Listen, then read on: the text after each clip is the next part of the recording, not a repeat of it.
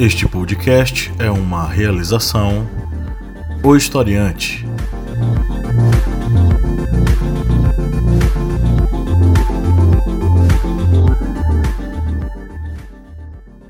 Olá, historiantes, bem-vindos mais uma vez ao seu humildezinho podcast, o podcast do historiante. Eu sou o professor Paulo Magalhães e aqui na mesa nós temos o senhor Kleber Roberto. E aí, pessoal, beleza?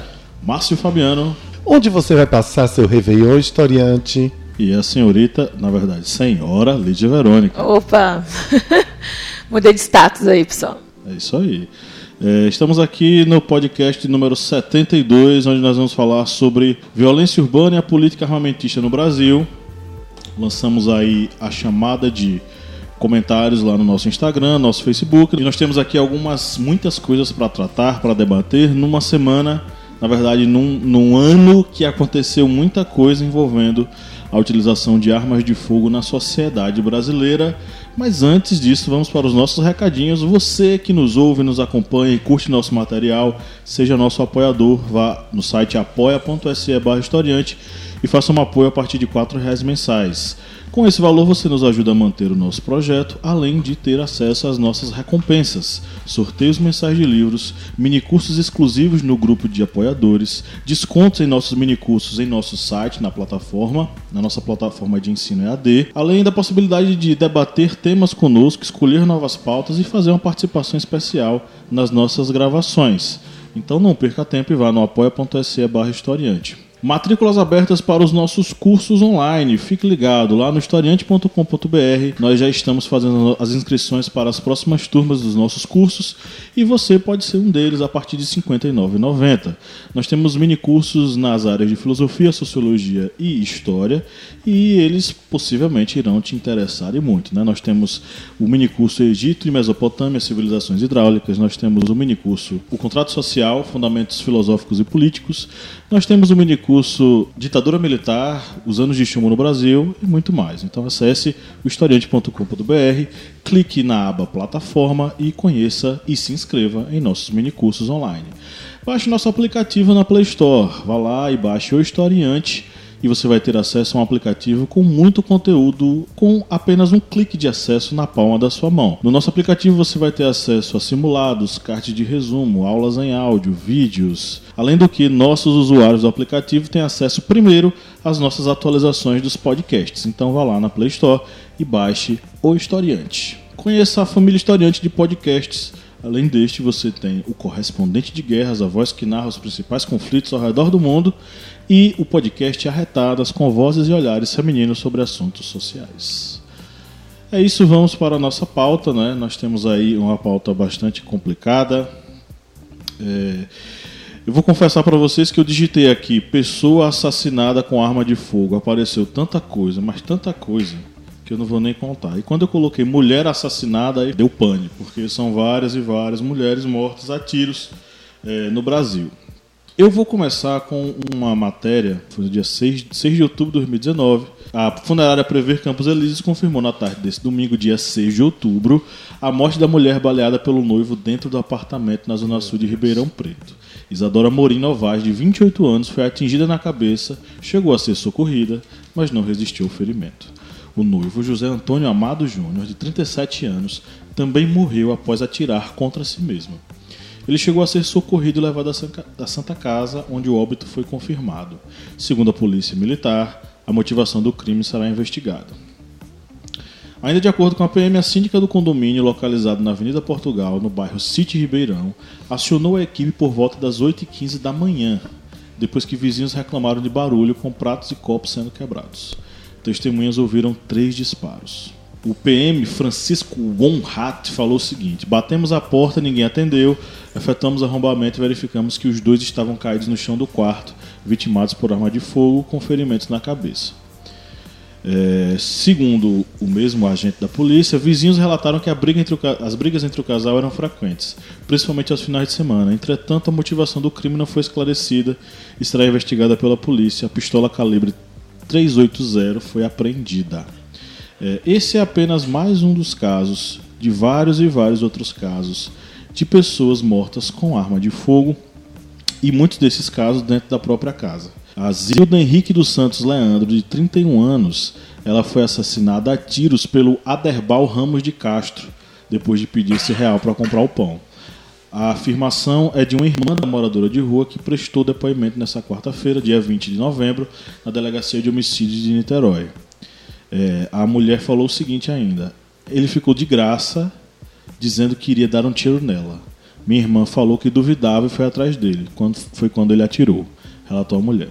As câmeras de segurança mostraram o momento em que ela se aproximava de Aderbal Ramos de Castro, que caminhava pela rua Barão de Amazonas. Tu, todos esses casos aqui que eu acabei de falar e vários outros casos que você pode ter acesso aí na internet estão ligados à utilização de arma de fogo e é, a gente pode até dizer, ah, mas foi utilizado por pessoas que não sabiam e tal, mas tem um porte e tudo mais, precisa regulamentar, a arma por si só não mata e tudo mais. Bom, existe todo um contexto cultural onde nós estamos inseridos, aonde ter uma arma de fogo em casa representa muitas coisas, inclusive o risco iminente de morte a qualquer momento, uma vez que quem utiliza a arma pode estar perpassado aí por uma série de sentimentos, inclusive de raiva e ódio, aí você saca a arma. No Fantástico também, um dia desse, passou a história da, da, do casal que foi a um local comprar um lanche. Ao sair, eles foram perseguidos por um cara que queria perseguir. Né? Eles tiveram alguma coisa no, no, no, engarrafamento que o cara acabou passando na frente dele. Ele simplesmente perseguiu o casal e matou a tiros a mulher. Né? Inclusive o caso passou no Fantástico, ela foi assassinada. Praticamente o, o, assassino continua impune. Inclusive estava foragido na época. Né? Então, é, nós temos aí casos onde a arma de fogo está envolvida, nós temos defensores da utilização dessa arma de fogo, defensores armamentistas dizendo que apenas os cidadãos de bem terão acesso a ela, e por isso as pessoas estão seguras, porque o cidadão de bem ele é equilibrado emocionalmente. Bom, quem é o cidadão de bem? Quem somos nós? Onde nós vamos parar? É, primeira sessão do Bang Bang brasileiro, voltamos aos tempos de faroeste, né? Bem, no ano de 2019 Alguns dados revelam que houve uma queda no número de homicídios no Brasil, no número de mortes. Muito se fala sobre ações que podem ter sido feitas pelo governo federal. Contudo, é, nos estados, por exemplo, do Ceará, Rio Grande do Norte e Acre, que foram estados que tiveram maior redução nesse número de, no número de homicídios, segundo dados do jornal É o País, é, esse jornal também informa que esses estados, por exemplo, tiveram quedas no número de homicídios graças a ações das secretarias estaduais de, de segurança. É, tanto na, com medidas de investigação, com medidas de prevenção, é, de criar é, novas subsecretarias para conseguir planejar melhor o combate aos crimes. E no próprio jornal El País, em outra reportagem, ele indica também que esse número de homicídios no Brasil tem resultado também numa queda devido ao fim da, digamos, fim não, uma trégua entre o, a disputa entre as facções, o PCC, primeiro comando da capital, e o Comando Vermelho, o CV, que tiveram um avanço nas regiões norte e nordeste e com isso se criou-se uma guerra de facções. E isso levou também a um crescimento no número de mortes em 2018.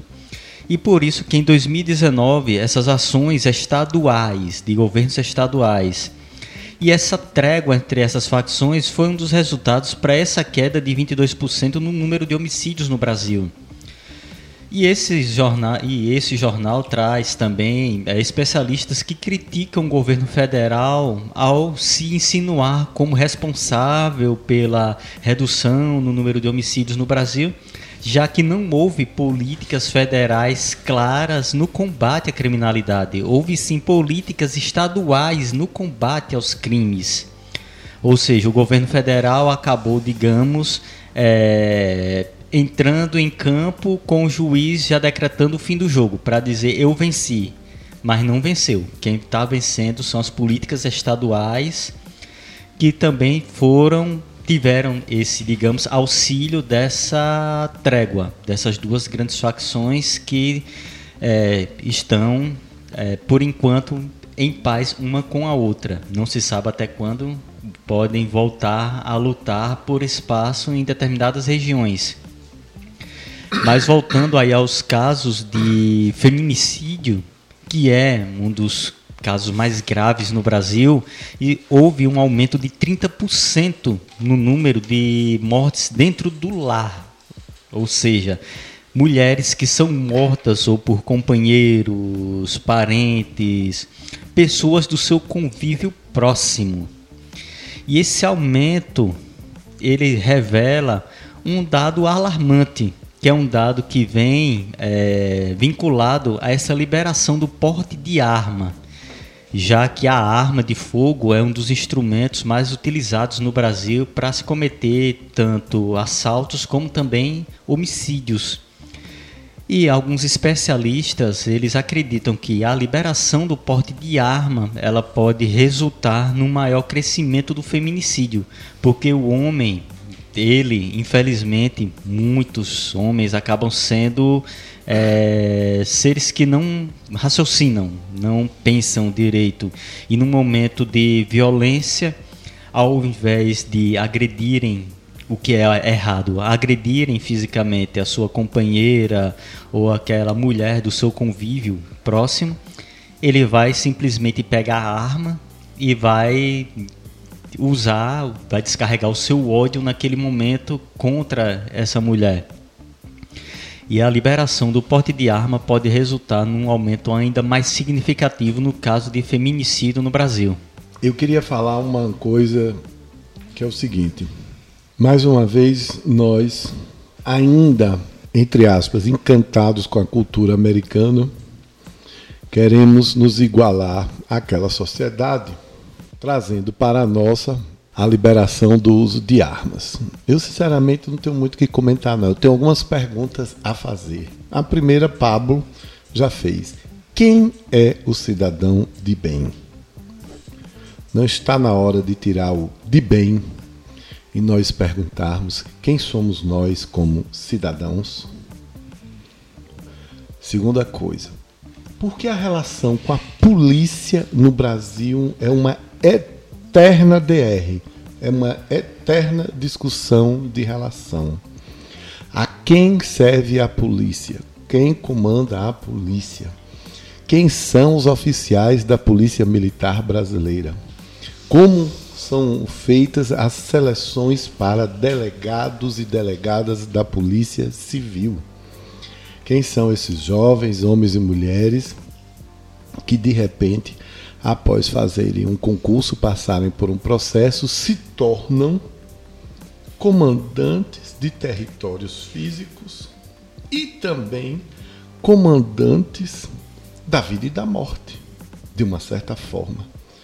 Se nós prestarmos atenção, culturalmente, sempre precisamos ter uma figura empoderada para resolver nossos problemas. Até na música popular brasileira, a gente tem essa relação de buscar o delegado, a delegada, para salvar a nossa situação. Vou dar só um exemplo de Marinês e sua gente cantando seu delegado prendeu Tadeu, ele pegou minha irmã e.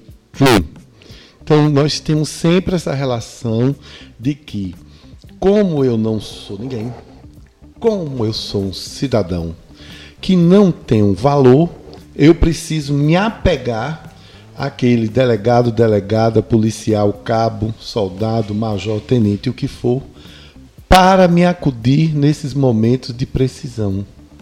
E eu faço uma pergunta a você, historiante.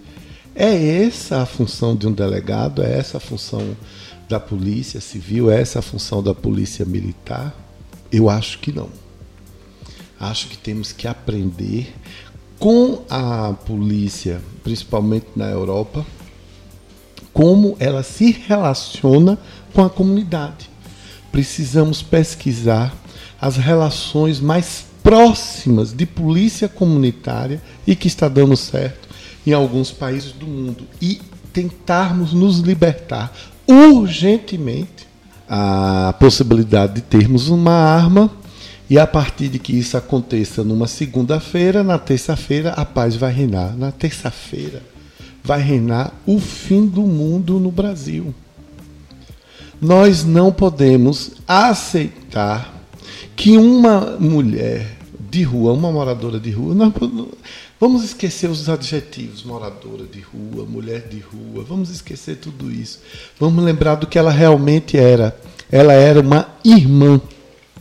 Ela tinha uma irmã. Ela foi pedir um real para comprar pão. Hoje ela não está mais viva.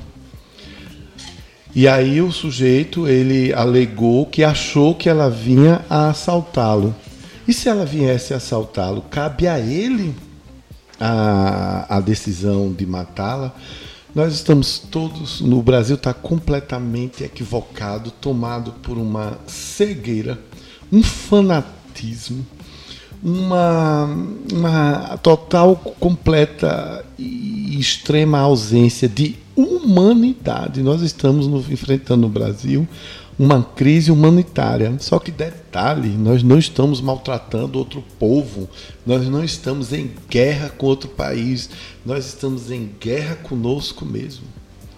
Eu sou absolutamente contra, eu quero encerrar minha fala, absolutamente contra é, nós termos acesso à posse de armas. Está comprovado que isso não resolve, isso não pacifica. O que pacifica é o diálogo, o que pacifica é uma melhor distribuição de renda, o que pacifica é a educação. Eu só queria falar que enquanto a gente está discutindo isso, discutindo isso, o presidente da República criou um partido cuja logomarca foi criada com cápsulas de bala, né? É, as pessoas nem pensam que o porte de arma deixa elas mais inseguras ainda, né? Porque se, se, se o Estado liberar o porte de arma, o, a posse de arma, enfim, liberar que o cidadão de bem caminhe com arma, o cidadão de bem nunca vai poder entrar numa delegacia e reclamar um crime. Por quê? Porque você tem como se defender. Então você tira do Estado o, a obrigação de oferecer segurança pública. Ou seja, você, você tem que lutar pela, pela, pelos seus impostos agora, porque tem que, tem que parar de pagar imposto. Porque se você está fazendo a própria defesa que o Estado deveria estar fazendo por você, você está tirando a autonomia do Estado de, de lhe proteger e você agora é hipersuficiente. Né? Então, assim, tem essa questão né, que o Estado, o Estado perde essa, esse controle né, de segurança pública e agora o cidadão passa a se defender sozinho. E, entre outras questões, né, além é, do, do porte assim, para qualquer pessoa, é, no decreto que o Bolsonaro fez, acho que em janeiro, não foi? Em janeiro ou foi fevereiro, gente? O decreto sobre o Estatuto do Desarmamento. Que ele queria afrouxar as condições. Da, da, acho que foi 3, 3, de jan... 3 de fevereiro, acho. Foi bem no iníciozinho da gestão dele. Foi 3 ou foi 6 de fevereiro, acho que foi mais ou menos assim.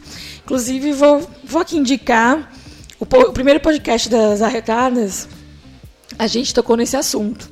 Foi exatamente sobre esse, esse decreto do Bolsonaro e as consequências que isso traria para as mulheres na sociedade, o, o livre porte de arma. Né? Enfim, a ideia do Bolsonaro era afrouxar a, o Estatuto do Desarmamento é, digamos assim, é, não fazer com que o estatuto acabasse, mas que o estatuto fosse mais brando, fosse mais tranquilo. É, cá entre nós, o pessoal que ia fazer essa avaliação aí nunca ia dar a uma pessoa pobre, negra, uma arma na mão. Eu não acredito nisso. Eu não acredito que, que as, os avaliadores entregariam para pessoas pobres, baixa renda, é, pessoas negras, é, LGBT também, ocorreria um, ju, um juízo de valor ali na hora de, de liberar o seu, o seu armamento, né? Dependendo de quem fosse a pessoa que fosse. Dependendo de quem fosse a pessoa que regula, analisaria o seu pedido, né? Então você não estaria. Posso fazer uma pergunta? Pode. Lídia, quanto custa uma arma? Você está falando, está tocando no ponto nevrálgico. Quem é que vai poder comprar uma arma, uma arma boa? Eu não, não tenho, não tenho certeza quanto é, mas está numa faixa de 7 mil, 8 mil, né? Uma tal. 7 mil reais, Lídia.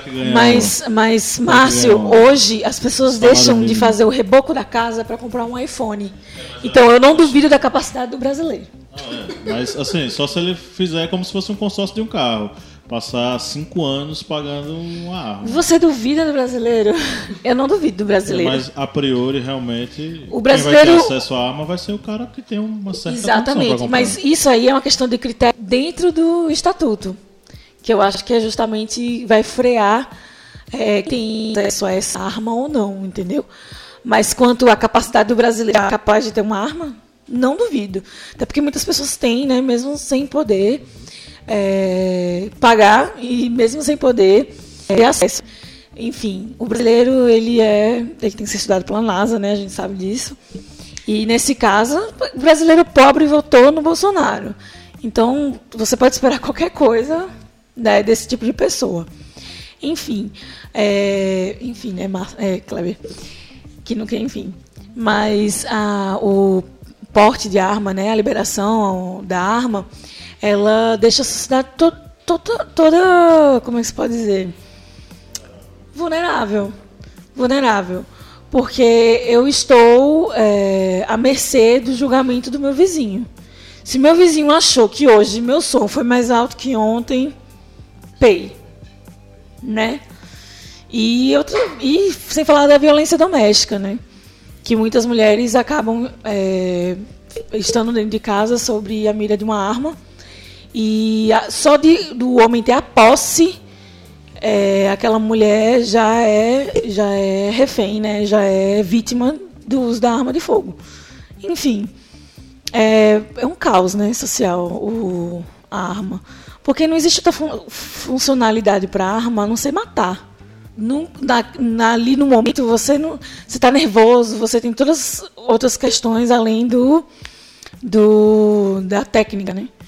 Você nunca vai paralisar alguém com a arma. O tiro pode sair realmente pela culatra, né? Não tem outra finalidade. Então, quando você quer uma arma, não é para outra coisa. É para matar. E o que a gente tem visto nesses casos, das pessoas que têm usado a arma, elas não estão usando a arma para se defender. Elas estão usando a arma para afrontar, para extinguir, para para perseguir, para coibir, coibir, coagir, enfim. A arma não está sendo usada como uma medida de proteção para essas pessoas. É uma sociedade completamente doen- doente, né? Que porque as, as pessoas pobres que usam armas, elas têm um propósito que não é se defender, obviamente, mas é, elas, ela, o Estado não ofereceu uma vida de qualidade, né? Não existe uma vida de qualidade, uma proteção, uma escola, enfim, por trás daqueles indivíduos. E isso deveria ser cobrado também do Estado. E a nossa segurança pública, de todos nós, deveria ser cobrado. E não eu querer andar armada, que é a função do Estado me proteger, para me proteger. Não é o certo. Eu coloco em risco a vida das pessoas à minha volta, minha, meus familiares, e a minha também, né? Tendo a arma. Ah, é? Então tá.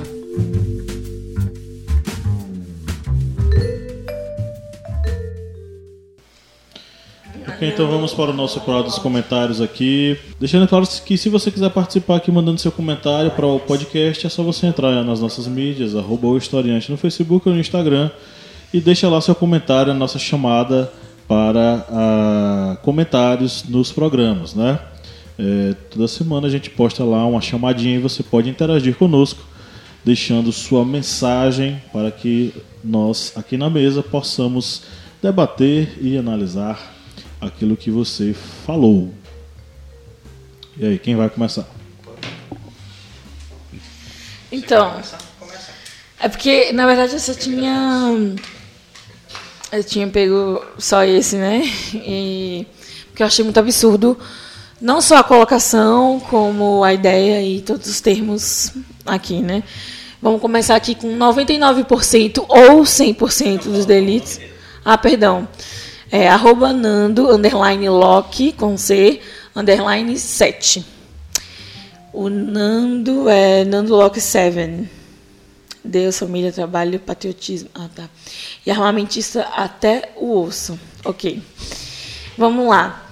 Ele diz aqui 99% ou 100% dos delitos. Eu não sei, o cara falando de dados. Ele dizer falando, você está falando de né? dados. Quando você fala de dados, você não pode trazer sem precisão. 99% ou 100%, ou é 99% ou é 100%.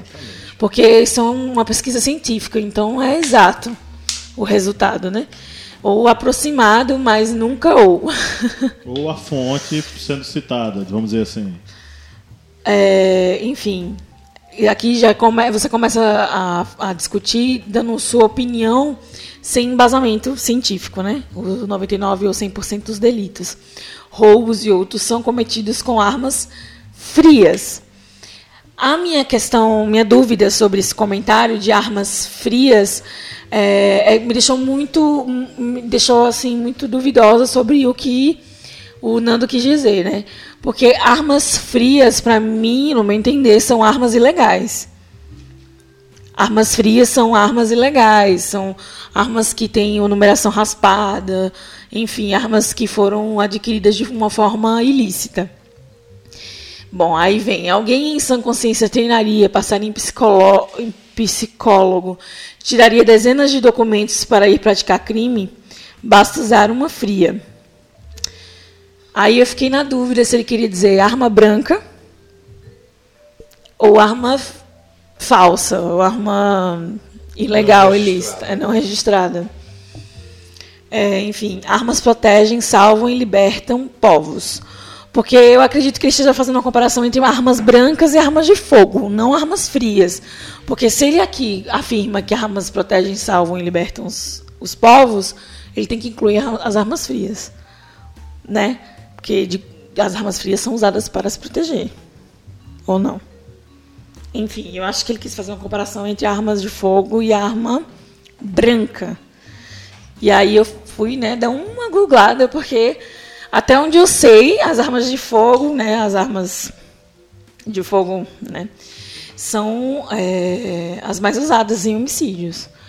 E aí eu descobri que os únicos estados no Brasil que tem que tem um índice maior de uso de arma branca em Roraima e Tocantins. Mas na média mundial, o Brasil ele está um dos países que mais matam por arma de fogo, né? E em segundo lugar, os Estados Unidos. A gente está quase lá, né? Quase lá não, né? A gente já passou. E isso em 2016, tá, gente? Eu, tô- eu tirei essa informação do, do Roraima e Tocantins, do, da revista Exame. E essa do que o Brasil está como o país que mais comete homicídio com arma de fogo é uma reportagem da Galileu, de 2016. Então, se você quiser procurar aí, essas são as minhas fontes. É, ele fala aqui, né, ele é impreciso na, na porcentagem, e eu já estou aqui falando que não. Que eu li aqui na matéria do, da exame, inclusive, acho que é 77%, acho não, é 77% dos homicídios são por, por arma de fogo. E as armas frias, que seriam as armas ilícitas, né, ela é usada por, um, por determinados grupos, né, facções e milícias. E a gente sabe que as armas é, militares, as armas que são de uso do exército, elas são feitas com esse propósito. Então, se elas vão parar na mão de bandidos e de outros, outros grupos, né, é, tem, que, tem que se racionalizar de onde veio. Porque ela é feita para o exército, para grupos armamentistas legais, né, governamentais e tudo mais. Como ela foi parar na mão desses bandidos? Né? Tem que se avaliar aí é, essa questão do, das armas de fogo. Né? A, gente, a gente sabe que existe o uso ilegal né, das armas frias, mas como é que ela chegou na mão desses bandidos? Né? Como eles tiveram tão livre acesso a esse tipo de arma. Mas, de qualquer forma, a- as armas de fogo são as que mais matam como eu disse, né? as armas brancas, é, eu, eu vi nesse, nesse estudo do, do, exame, elas são mais usadas é, para conflitos domésticos, né? É, inclusive feminicídio, muitas vezes são, na maioria das vezes são por arma, armas perforocortantes, que são as armas brancas, porque ali, naquele momento do, da discussão, do problema, os objetos são usados para cometer nenhum crime. É, enfim, quando se tem arma de fogo, a, o, o, o, crime se torna ainda muito mais fácil, né? Enfim. Mas, só para corrigir esse 99% ou 100%, está errado.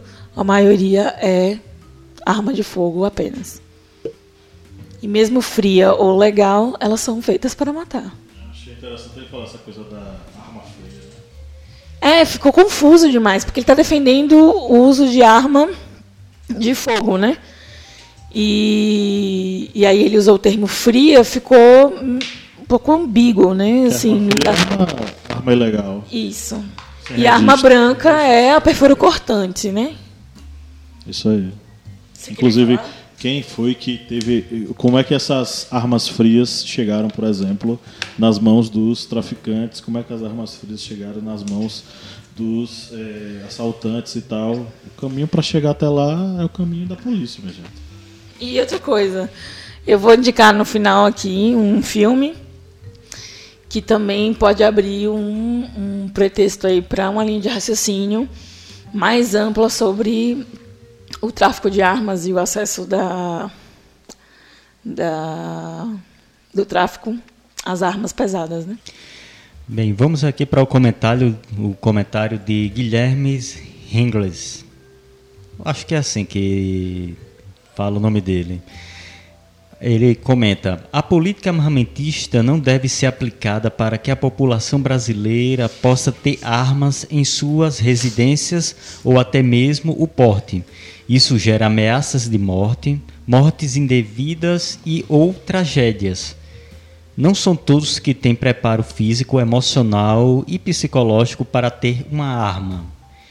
Eu tenho certeza de que armas é melhor ser de uso único da polícia, onde todos têm seu onde todos têm seu devido treinamento para portar uma arma e mesmo assim tem alguns policiais que cometem erros Imagina um cidadão. Educação é a melhor solução. Essa é a minha opinião, respeite a minha e eu respeito a sua. Eu acho que ele já deve estar tá calejado já. Essa é a minha opinião, me respeite. Eu acho que ele já tá, deve estar tá calejado de fazer comentários e o pessoal sai batendo. Mas, é, Guilherme, essa sua observação foi perfeita. Pois a arma ela deveria ser de uso exclusivo das forças de segurança. O bandido ele está armado e o nome já diz tudo. É um bandido e ele vai ter que sofrer as punições que a lei tem é, prescritas para ele, escritas para ele, para o criminoso. A população em si, as pessoas acreditam que ter uma arma em casa vai estar mais seguro. Só que em alguns dados já indica que, por exemplo, de cada é, quatro pessoas que reagem a um assalto em São Paulo e no Rio de Janeiro, três são mortas. E esse dado é um dado que é, está no site O Globo. E isso reflete muito bem que as pessoas acreditam que estar com uma arma vai estar seguro. Mas outros estudos também indicam que, por exemplo, nos Estados Unidos, que é a terra armamentista, que todo mundo tem arma, tem, todo mundo tem armas, menos de 1% das pessoas que estão armadas conseguem se defender com a arma. Pois, como a polícia, você vê reportagens, estudos, já di, a própria polícia diz: se você sofrer um assalto, não reaja. Você mesmo vê casos de policiais que estão armados e são mortos por assaltantes porque percebem que ele está armado. E ele mesmo com seu treinamento, com a perícia na utilização de uma arma, ele não consegue reagir nenhuma situação de roubo, porque o bandido, ele infelizmente estará com a vantagem da surpresa, ele vai surpreender a pessoa. É a mesma coisa é, na que pode ser, ser pode ser utilizado para o comentário que é, Lídia fez para o Nando. Que a pessoa, estando armada, quando ela sofre o assédio, ela sofre o ataque primeiro, ela praticamente está 99% dominada pelo assaltante. Infelizmente, essa é a realidade porque o assaltante ele estará com a surpresa do ataque. Mesmo que seja com uma arma branca, a pessoa vai reagir num um pequeno movimento, o assaltante naquela tensão pode ou disparar ou esfaquear a pessoa. E isso não sou eu que estou dizendo. Se você vê qualquer entrevista de qualquer policial, qualquer é, pessoa de treinamento de segurança, qualquer pessoa da área de segurança pública, que ele for falar sobre a questão de assalto, ele vai dizer o quê? Se você estiver sendo assaltado, infelizmente não reaja. Se você reagir, a chance de sofrer um, um, com uma tragédia, ser morto ou ser ferido pelo assaltante vai ser muito grande pelo momento de tensão. Ou seja, e essa questão da arma na, de posse de um, de um, cidadão que muitas vezes não tem aquela condição mínima é, mental mesmo, psicológica para ter isso mesmo. Professor Massa até aqui corrigiu a palavra emocional para ter uma arma. Essa pessoa muito pode muito bem num momento ali de há uma discussão porque meu time perdeu, o outro ganhou, eu vou lá e saco uma arma e dou um tiro.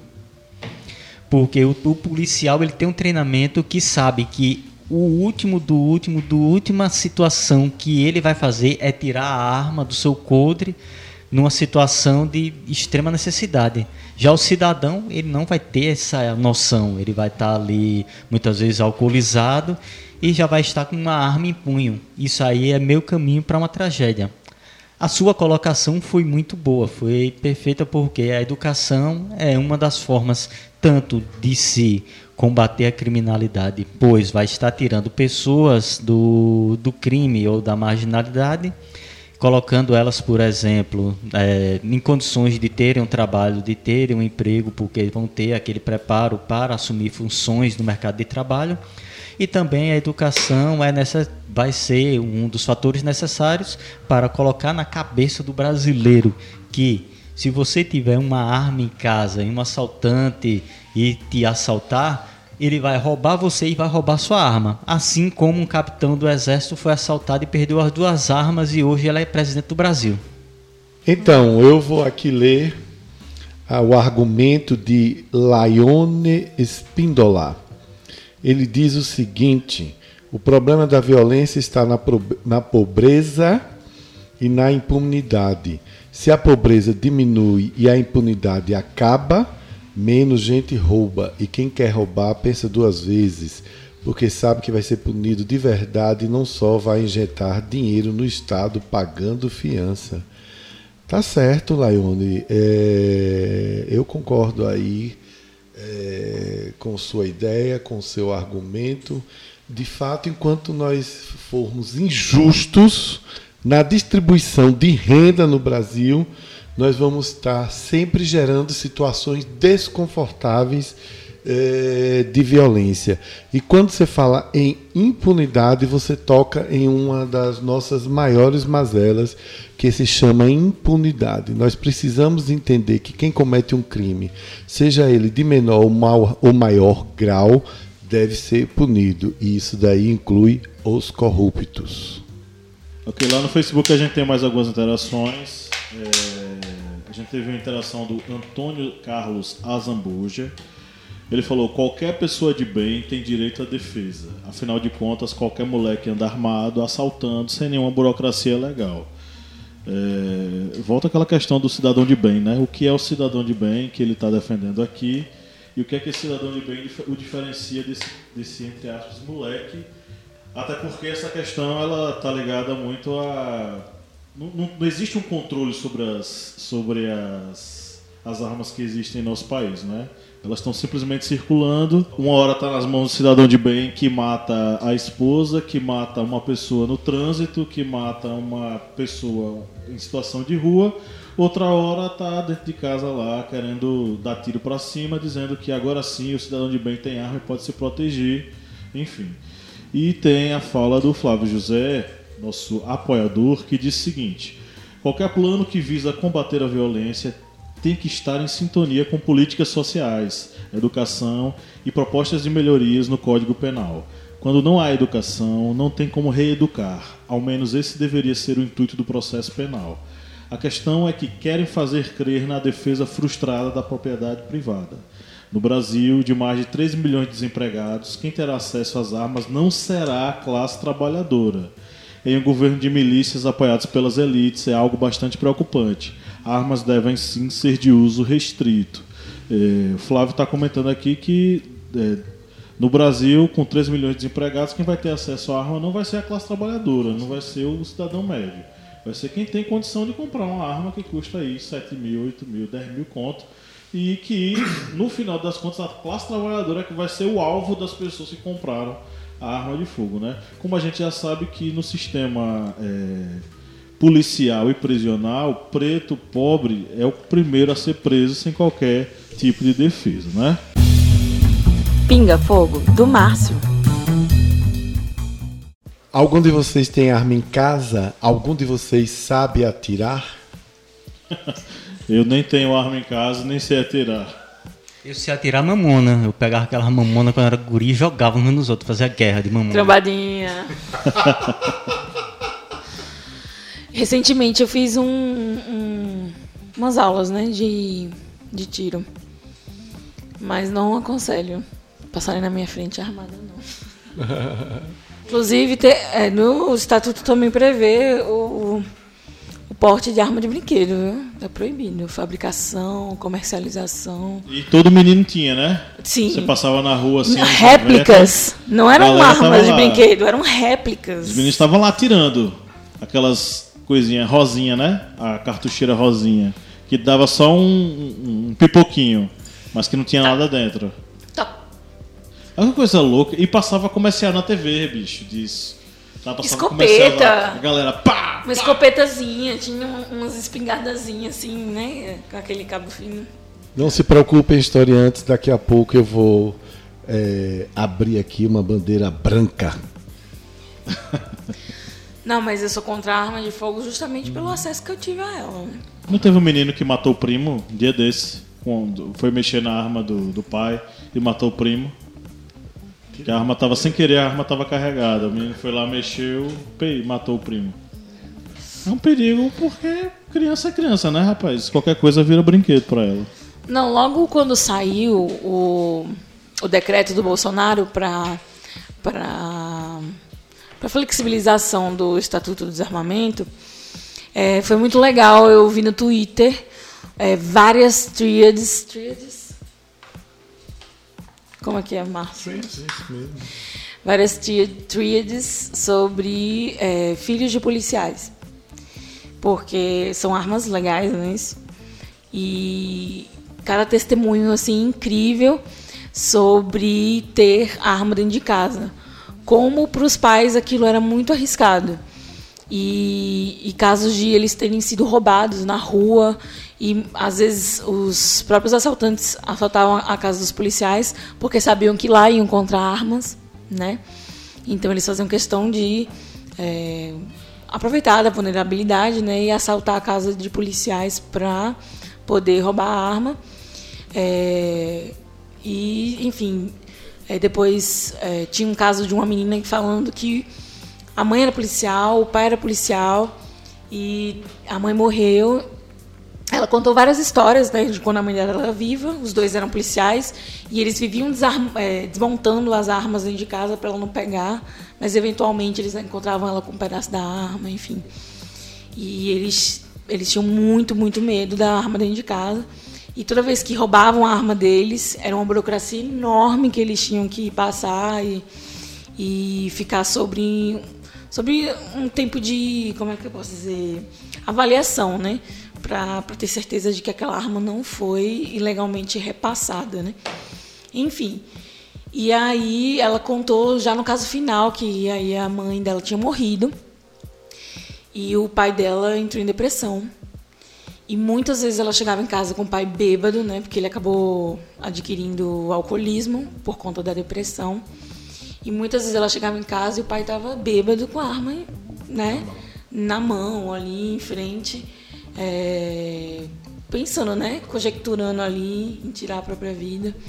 Então, assim, ter uma arma dentro de casa era sempre estar exposto à morte. É. Era esse a, a, ideia das tríades, né? Dos filhos de policial. Na, na cabeça de quem ter uma arma em casa representa segurança, gente? Na cabeça de quem? Essa discussão a gente já teve nos anos 90 nos anos 2000, que foi o momento em que a gente votou pelo desarmamento. A gente já teve isso, a gente está retornando a discussões que a gente já encerrou na sociedade brasileira, porque chegou ao poder um grupo que quer vender arma, pô. Eles querem vender arma. Qual foi, o que foi que o Bolsonaro fez no, durante a campanha? Ele tirou foto com os donos da Taurus para dizer, ó, aqui é como se fosse garoto propaganda. Não tem aquelas propagandas bem vagabundas que passa na uhum. Polishop, que é o cara, ah, aqui, comprei essa churrasqueira Joseph Freemer e ela faz uma carne massa. Tava lá Bolsonaro com a arma, ó aqui, a arma que vocês vão ter quando eu for eleito, não sei o quê. É o garoto propaganda da Taurus. Né? Então, é que muitas pessoas que têm essa ideia da arma em casa utilizam a segunda emenda da Constituição Americana que libera o porte de armas. A gente já teve essa discussão aqui, mas não custa nada lembrar. É, a questão que nos Estados Unidos se tem a liberação do porte de arma para o cidadão é que no início, no período da independência dos Estados Unidos, os Estados Unidos não eram uma potência militar, muito pelo contrário. É, se temia que a Santa Aliança, que era uma aliança das potências europeias, que incluía a Espanha, a França, é, pudesse voltar para o continente americano e pudesse retomar os territórios. E os Estados Unidos, ele tinha um exército continental, que era um exército ainda pequeno, que não tinha condições de ter uma luta com uma grande potência europeia, e a liberação da arma para o cidadão era para que o cidadão pudesse formar a milícia, que aí os Estados Unidos achavam que era muito importante ter uma milícia para conseguir deter uma invasão europeia.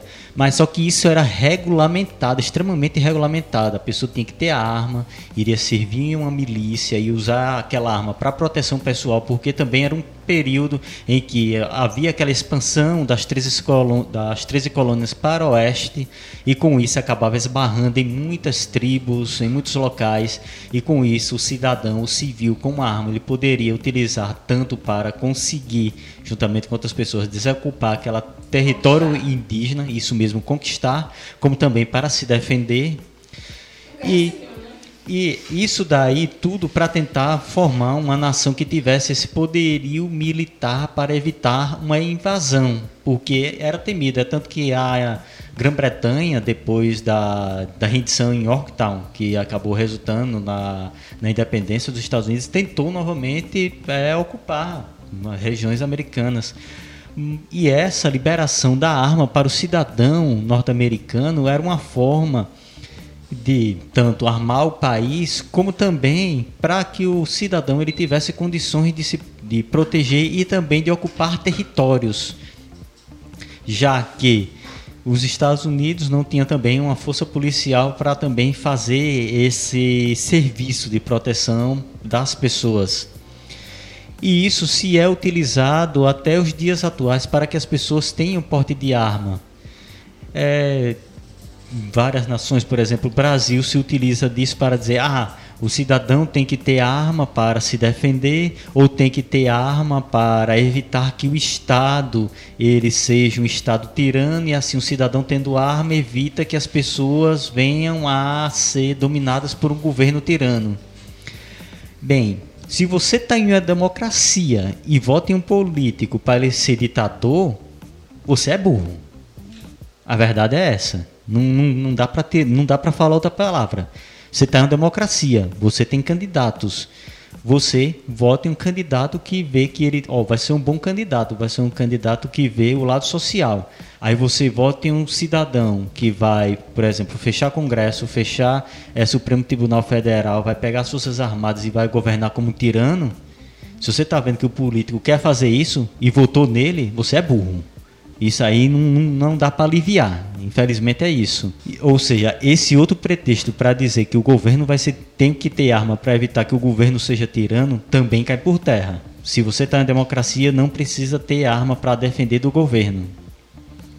E a outra coisa é exatamente a proteção que a arma dá para o cidadão, para se defender de um assalto, de um criminoso é aquilo que já foi comentado quando estávamos discutindo os comentários dos participantes desse é, do, do historiante no comentário para o podcast que a pessoa que reage em um assalto tem muito, mas muito possibilidade de ser morta pelo assaltante, pois o assaltante ele tem a vantagem de estar com a arma já em punho, engatilhada e tem o fator surpresa. O fator surpresa é o fator principal, não a abordagem policiais são mortos quando um assaltante descobre que eles têm uma arma e o policial não reagiu, a arma ficou em uma bolsa, está no coldre, está na cintura, porque o policial sabe que o ladrão com a arma engatilhada apontada, ele sabe, o movimento é errado e o ladrão atira.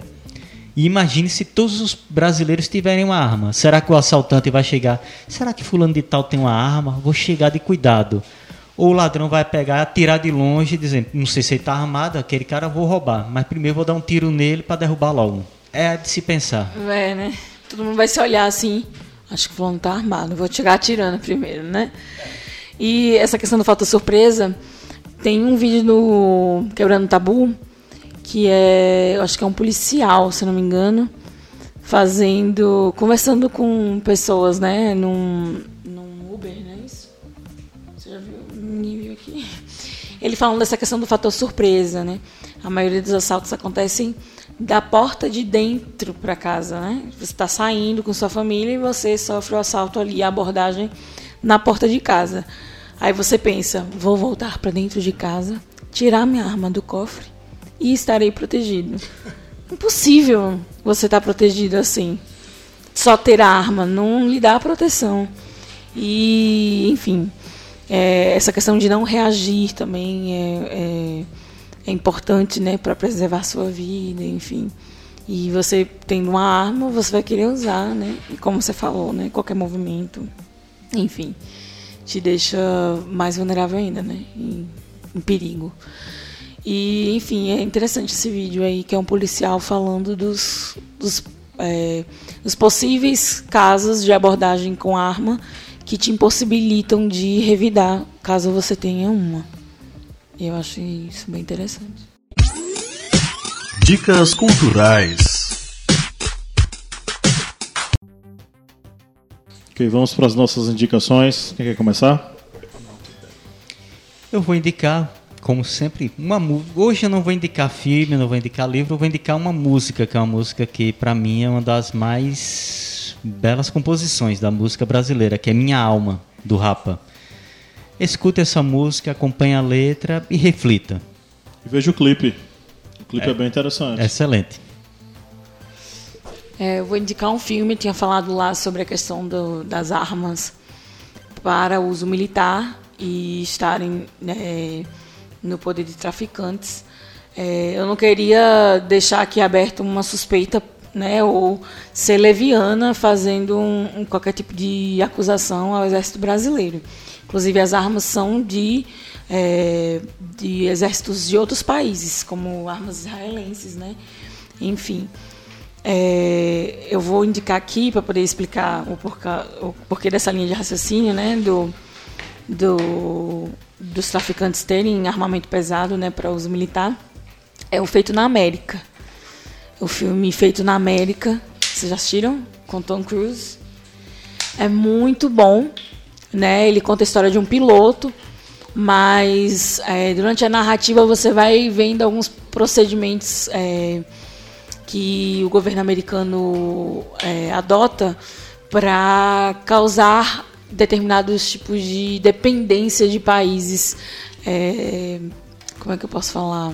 Subdesenvolvidos. Países subdesenvolvidos, isso. É, criando caos em países subdesenvolvidos para criarem esse tipo de dependência dos Estados Unidos. Então eles infiltram armas, né, pesadas na, em determinados países, para que esses países procurem os Estados Unidos é, como aliados de segurança, né, para a segurança daquele país. E aí eles entram dentro desses países para combater um mal que eles mesmos implantaram. Então, eu acho que vale a pena ver esse filme por conta desses pequenos detalhes que são narrados e é uma história real. Embora o governo americano é, negue, é, o governo americano é, confirma a existência de, do uso né, do, dos serviços prestados por esse piloto. No entanto, nega qualquer tipo de, de, de é, como é que eu posso falar? Ele excedeu, né, na história. Enfim, é, o governo ele nega, no final do filme ele conta que o governo nega a existência dessa história, porém o governo é, confirma os serviços prestados por esse piloto, enfim, é uma história real. E eles não iam se queimar assim, né? Mas o filme narra, é muito massa. O como não é spoiler, tá, gente? Porque a história é, é a, o filme é para narrar a história desse piloto. Mas aí você vai percebendo o, a tática né, do governo americano para uso dele. Enfim. É muito bom. Feito na América com Tom Cruise. Você lembra? Eu quero indicar um movimento Você e a Paz. Movimento iniciado pelo é, orador espírita Divaldo Pereira Franco, que vem conquistando muitas cidades brasileiras nos últimos anos e que congrega espíritas, católicos, judeus, evangélicos, é, povos de terreiro, todo, todos aqueles que querem trazer para o debate a paz, que é justamente o contrário dessa ideia de é, colocar armas nas mãos. Movimento Você e a Paz. Procura no Google, nas, nos seus sites de busca e Vejam como é possível termos, termos alternativas. Ok, eu vou fazer a minha indicação. É, tem um filme que eu gosto muito, este já é um pouquinho mais antigo, não tão antigo assim. O Senhor das Armas com Nicolas Cage. É, assistam, é um filme interessante para entender aí a, o círculo que as armas tomam e o caminho que elas vão fazer é, entre os Estados Unidos e o mundo inteiro. É, em relação aos norte-americanos, seria interessante que vocês assistissem o documentário A 13 Terceira Emenda, porque quando a gente fala sobre arma, a gente fala sobre coerção e utilização da força para subjugar outra pessoa.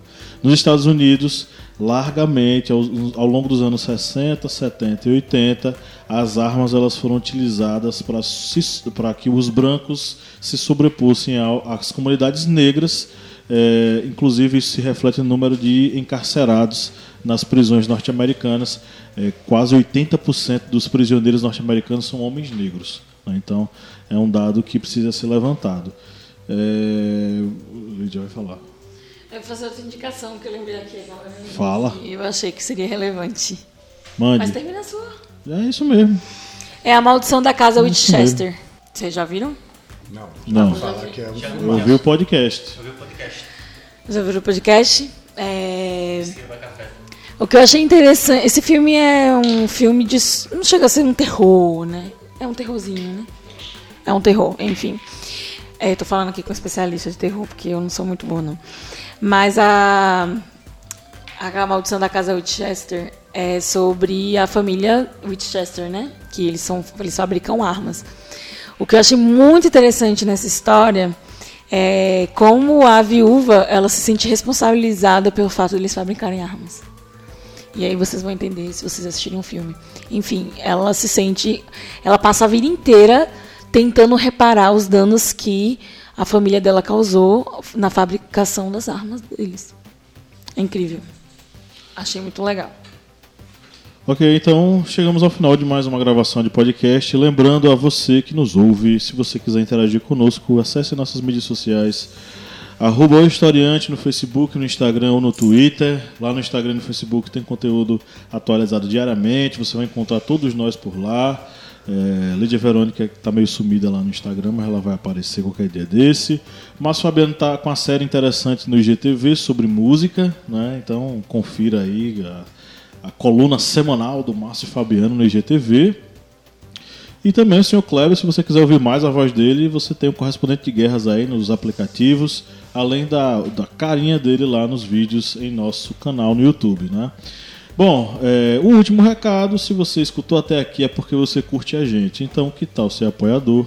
Vá no apoia.se barra historiante e a partir de R$ reais mensais entre para o nosso grupo de vantagens e nos ajude a manter esse projeto. Nós ficamos por aqui, um grande abraço. No 3 vamos dar um tchauzinho, gente. Um, dois, três. Tchau. Tchau, minha gente. Tem gol do Gabigol.